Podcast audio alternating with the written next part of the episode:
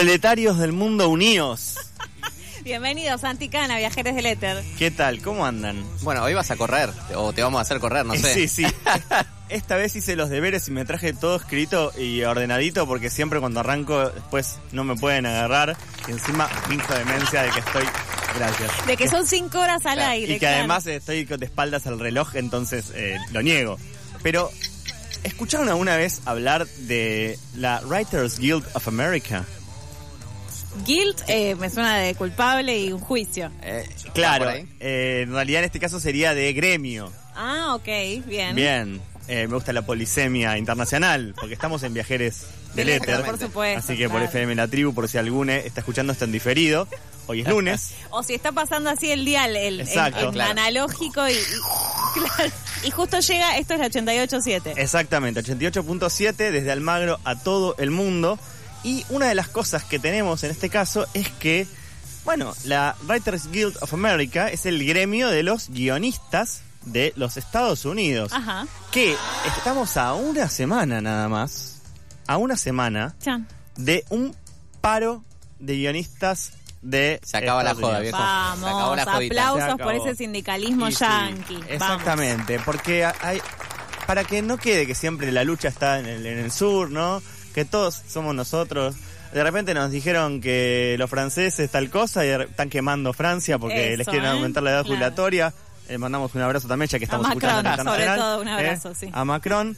Eh, y bueno, en este caso los eh, guionistas de Estados Unidos, después de 15 años, se pusieron de acuerdo. Hay más de 9.000 eh, socios, digamos, eh, em, afiliados Sí. a, este, a este gremio, eh, que hicieron una, una elección interna de si ir al paro o no, y votaron 98% a favor de ir al paro. Mirá esta decisión. Espectacular. Exacto. Así que... Más decisión que la CGT. Exactamente, eh, me parece que, que ahí hay Que que, no es tan hay, difícil, hay un sé. llamado ahí para Acuña Con, y con Daer. un, con un peronismo así, te digo. Exactamente. ¿Viste cuando empezó Alberto hace unos años a decir eh, de Biden es peronista? Bueno, vamos a ver cómo reacciona Biden ante este paro. Y una de las cosas que apareció acá es que, bueno, un 98% de adhesión es Es algo un montón, sí, es muy alto. altísimo. inédito en la historia también del gremialismo norteamericano que visto desde acá a veces nos resulta un poco naif y medio flojo de papeles, pero cuando se, se pica, se pica. Claro. Y en este caso hay una de las cosas que, que tiene como antecedente que es en el 2007. En el 2007 hubo un paro. Y ese paro Más de 10 años atrás igual estamos hablando. Por eso. O sea, no es joda. cuando se cuando se da y realmente trae una, una repercusión.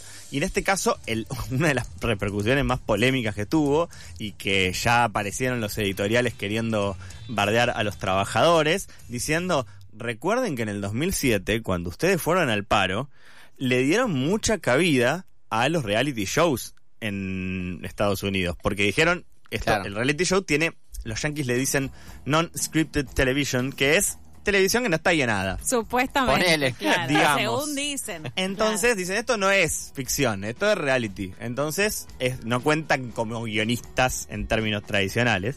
Entonces le dieron a cada vez que una serie paraba o no, no se produce, llegaba a producir.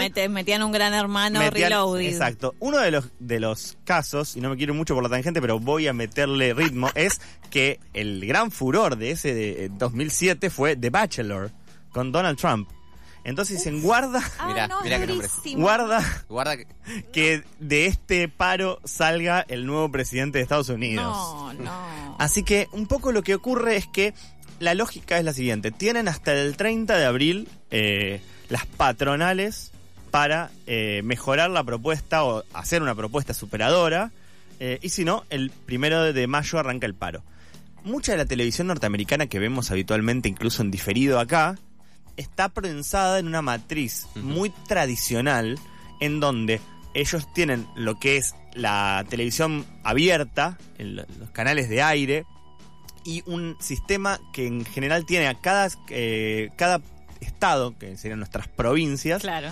descentralizado. Entonces, en realidad, el, el gran negocio muchas veces de las, eh, de, de las series es que vos producías una X cantidad de episodios, en general Claro. eran más de 90 episodios, por eso se trataba de hacer más o menos entre 22 y 26 episodios por temporada, porque cuando vos tenías más de 100 episodios, podías venderlo a lo que se llamaba sindicación, que es como, bueno, que lo pasen todos los canales de- del país, ¿no? Vender el paquete Sí. de, bueno, te vendo 100 capítulos de, no sé, Seinfeld. Sí. Seinfeld. Te vendo 100 capítulos de tal cosa. Si no tenías ese mínimo, no podías entrar en esa rotación. Y también en la historia de, la- de las series norteamericanas que hemos visto acá, muchas veces pasaba que eran las tres temporadas. Cuando llegaban a los 100 capítulos, la levantaban. Chau, claro. Entonces, el Batman de Adam West de la década de 60, 66, 69, terminó, co- contaron los 100 capítulos y lo pasaron, empezaban a repetirlo ellos hasta mismos, el claro. Nosotros nos pasó acá con el Chavo del 8. Mil veces, sí. ¿no? Eh, pero bueno, en ese sentido, una de las cosas que aparecía era parte de la discusión gremial en ese momento de los guionistas fue, bueno, cada vez que esto se pase a, sindica- a la sindicación, vamos a cobrar un, eh, un extra por es- esa eh, manera de reproducir el contenido que ya se había hecho. Lo que ya guionamos y ya se produjo para otro momento, bueno, seguimos cobrando un residual, ¿no? Ahora lo que pasó es que en las leyes norteamericanas y en los convenios norteamericanos no estaba el streaming. Capa. Claro, y ahí cambió toda Y la ahí joda. se ¿sí? empezó a complicar, porque aparecen varias cuestiones. Una, que es la más problemática, es que las series ya no tienen 26 episodios por año, con lo cual en- también entras en esta lógica de ir acumulando y además de tener mucho trabajo, porque para hacer 22, 26 episodios por año necesitas contratar muchos guionistas. No es una sola persona. Claro, escribiendo ATR de Mandalorian. Exacto. No, claro. Eh, ellos tienen esta idea del Writer's Room, ¿no? que en, muchas series, para quienes consuman este tipo de contenidos, lo deben hasta haber visto representado, porque es muy parodiado, que es bueno, un lugar donde meten en general a muchos chabones blancos. Hacer lluvia de ideas. Hacer lluvia de ideas y escribir los capítulos, ¿no? Claro. Bueno, eh, y después en los créditos aparece uno. ¿no? Es un- Hermoso, un, poquito complicado. Sobre eso hubo muchas eh, discusiones en su momento sobre, bueno, el crédito de esas obras en general termina habiendo una, una especie de tercerización por momentos donde hay como un gran director de, de, De- de- de guionistas. guionistas, que es el guionista Claro. y el resto es un equipo que trabaja con ese guionista. Ahora, con la- el fenómeno de las series para las plataformas es que a veces las temporadas se empezaron a achicar. Empezaron a ser primero de 13, después de 10 Mm. y ahora hay hasta series Muchas de ocho. Sí. de 8 capítulos. Y para hacer 8 capítulos, es cierto que capaz el diseño de producción, hasta visualmente, son mucho más destacadas porque se gasta el presupuesto Claro. visual que harí- gastarías en 22 capítulos, pero lo haces en 8 y, no sé, pienso en House of the Dragon, ¿no? La, la precuela. Claro, son todas producciones que son casi cine- cinematográficas para a pesar de ser una serie. Exacto, pero en la parte de los guionistas se gasta mucho menos. Claro, obvio, la pompa está en lo que ve la gente. Exactamente. Eh, Y, y una- otra de las cosas que también tienen, que para nosotros es muy difícil de pensar, porque nosotros tenemos una lógica de pensar el trabajo en relación de dependencia, todavía incluso en la Argentina precarizada de hoy. Eh, y es que, en realidad, si vos tenés eh, trabajos en donde quizás tenés seis u ocho capítulos por año, no podés vivir de eso No, claro. te es una changa. Y entonces necesitas tener por lo menos 3, 4 changas por año para más o menos hacer un salario mínimo. Y la otra parte es que en general el tipo de producciones que se hacen exclusivamente para las plataformas no tienen los residuales. Entonces, una vez que terminó tu trabajo ahí, te dan una palmadita en la Fuiste. espalda y te dicen, Claro, y ya no vimos. cobraste un besito grande. Exacto. Entonces, no es que, ah, bueno, la van a pasar en. La, van- la suben a, a Netflix, entonces si la ven 100.000 personas, Sigo voy a, ver, voy a ver unos mangos extra porque la vio mucha gente. No, ya está, listo. Claro. Esto es lo tuyo. Hiciste tus ocho capítulos, papuchi, un beso. Y otras cuestiones que están eh, añadidas a eso es que la descentralización un poco también lo que empieza a pasar es que no hay un compromiso con los trabajadores que participaron de un programa en el tiempo. Entonces, quizás el, el- la firma estelar del guionista principal es quien se mantiene, pero los cinco o seis pibes que, o personas, ¿no? En general, muchachos o muchachas o personas grandes que han eh, colaborado con la producción, cuando la serie renueva por una segunda temporada, no es que dicen, ah, listo, ya tengo, Renovamos el equipo. tenemos otro, otro año más de laburo, o otros seis Claro. meses, o otros tres No meses de laburo. así.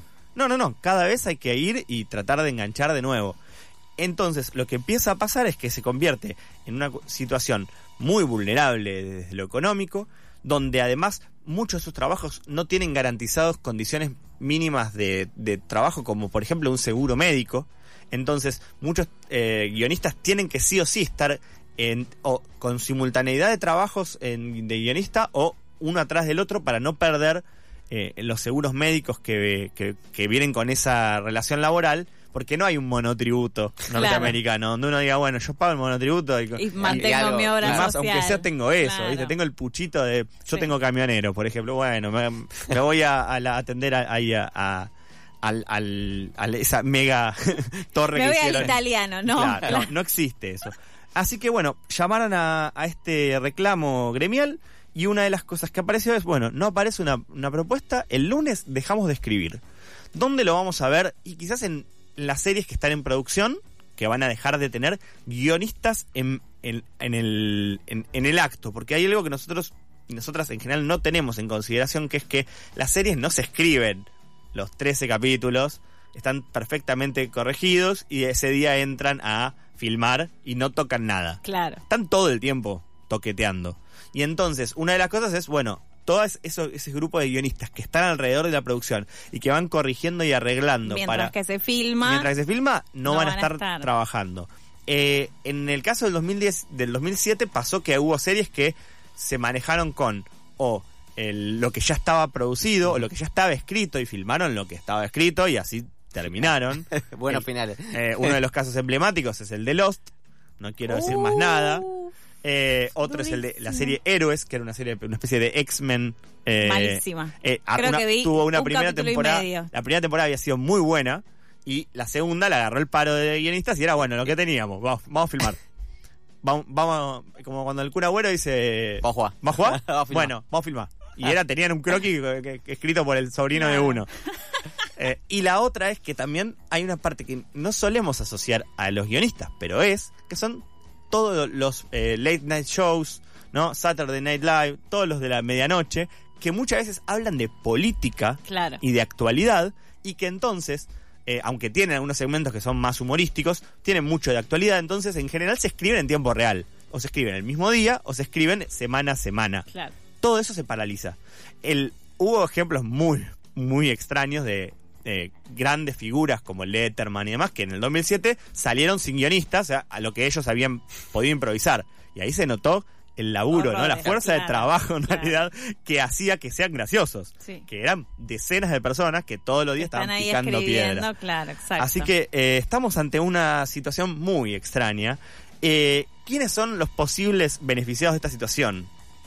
Si es que los hay. Los trabajadores, Los trabajadores, no creo. Lamentablemente, spoilers. Ya que estamos en temática de series, spoilers, si no, si no vieron el final de temporada, les cuento. Es muy probable que los trabajadores no los ganen. trabajadores no. Y hay algunos de los mega estudios, sobre todo de streaming, como Netflix, que están diciendo, no, yo no estoy en contra de esto. ¿eh? Este es un buen reclamo el de los trabajadores.